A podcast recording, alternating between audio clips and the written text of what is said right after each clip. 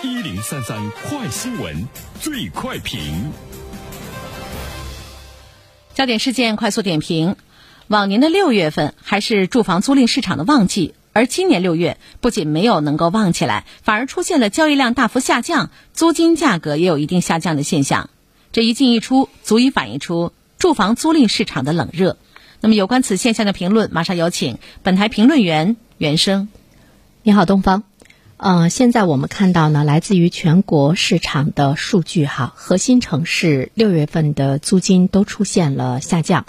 嗯，我们大连呢，我今天也看到了一组数据啊，包括它的这个一个图，六月份的房租已经呢是从去年的九月份到现在为止吧，是最低的一个月份。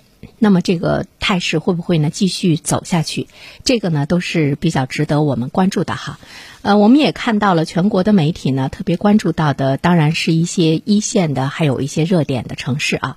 比如说，特别说到了这个深圳，深圳的呃租赁市场遇冷呃，房租呢下调了近百分之二十，就是这个下调的幅度呢还是比较大。啊，全国的重点城市的房租呈现出了环比和同比双降的局面。北京，它也出现了租房交易和租金双降的态势。呃，这么看来的话呢，租金下降呢已经是必然。对于未来的租房市场来说，很可能在未来的一年的时间中，租金呢还有可能下滑。截止到六月上旬，重点城市房租下跌的势头仍然呢没有呢停止。当然，原因呢是突如其来的疫情，让很多行业呢表现的不是呢非常的这个正常哈。呃，第二方面的话呢，其实我们要关注到房价并没有呢出现下降，甚至于呢有不少的城市房价呢是出现了上升，房价上升，房租下降，呃，其实这个呢是一个比较奇怪的现象，它也是向我们传递着地产市场的泡沫，值得关注。房价的上升，那么就是买房子的人多；房租的下降，租房子的人少。其实呢，它是针对于不同的群体，什么样的人可以买得起房子啊？在一座城市中，他可以买得起房子，那是因为他手里有钱，呃，或者是呢，他有能力在未来的一段时间中，他是可以去偿还贷款啊。如果呢，他不是全款来买房的话，那么什么样的人是租房子的呢？买不起。房子的人呗，自然呢是租房子的，所以这里面呢，我们就会看到，呃，我记得以前我们在评论中也说到，任何一场危机，无论它是经济危机，还是我们现在看到的这个疫情，其实呢，最终受到的最大的冲击，依然呢是我们的生活中中等偏低，还有呢最底层的收入的群体，其实他们受到的损失要多得多。那么对于有钱人来说呢，在疫情中受到的损失要比呢穷人呢要少很多，所以呢，我们就会看到呢房价的上涨，房租向下。当然，另外一方面的话呢。它还会反映一个真实的状况，就是大家的这个收入水平。一座城市的呃租房的价格，应该呢是这个城市的呃居民的收入来决定的，当然是平均的收入呢来这个决定的。比如说我们对外租房子，我当然是希望我的租金越高越好。但是呢，如果中介告诉你说就是这个钱，你多十块钱都没有人租，这样的话呢，呃，从这个出租方的角度上来讲，它是。希望他的房子能够早一些呢租出去，能够给他带来这个持续的稳定的这样一个收入。所以说大势是这样的，就是整体的大家愿意出的这个租金的价格是这样的一种这个状况的话，那么作为这个呃出租者来说，他也就不得不呢下降租金。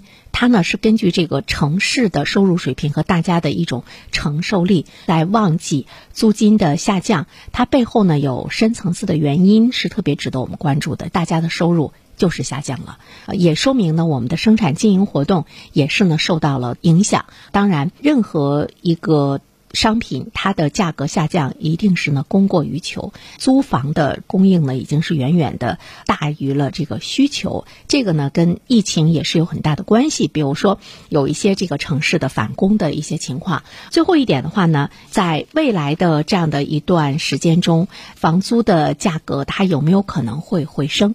这个呢可能是跟疫情的状况呢也会是紧密的相关。如果疫情得到了控制，如果我们的生活呃回到了正常。今天我看到了哈佛大学的一份研究报告，会在未来几年，甚至于呢十年之久的时间中，疫情呢是跟我们呃相伴相随的，而且呢这个疫苗的作用呢不会是呢很大，甚至于在。任何一年的任何一段时间中，它都可能会成为这个疫情出现的高峰期。那么这样的一种状况的话，我们真的要来比较理性的看待任何一座城市它的这个房租未来的这种走势，呃是什么样的？疫情的呃这种状况，包括它的反复，包括它给我们的生活，包括生产带来的长久的这样的一个影响，都是呢有着非常紧密的关系。好了，东方。好的，感谢原生。各位听友，大家好，感谢始终如一收听原声评论。不知道你是否听过原声读书？最近呢，我在蜻蜓 FM 上上线了一本书《终身成长》，非常期待着你可以听到它。《终身成长》这本书很有名气啊，它坐镇亚马逊心理类畅销榜已经有十年的时间。这本书呢，是向我们讲述思维模式会对我们的行为方式产生深远的影响。可以决定我们成为什么样的人，它颠覆了传统成功学的观念。您可以在蜻蜓 FM 上搜索“原声解读终身成长”，就可以听到喽。谢谢你。